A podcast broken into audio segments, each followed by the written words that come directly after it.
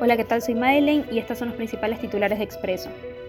Al menos nueve provincias aún registran cierres viales en el segundo día de protestas. En las últimas horas han estado cortadas de forma continua o intermitente distintas vías en las provincias de Pichincha, Chimborazo, Tungurahua, Imbabura, Bolívar, Cotopaxi, Morona Santiago, Pastaza y Azuay.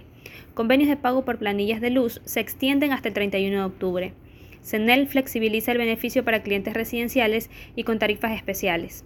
Hasta la fecha, la entidad ha recaudado 15 millones de dólares en 11 unidades de negocio. Quito regresa al pico y placa con más horas de restricción.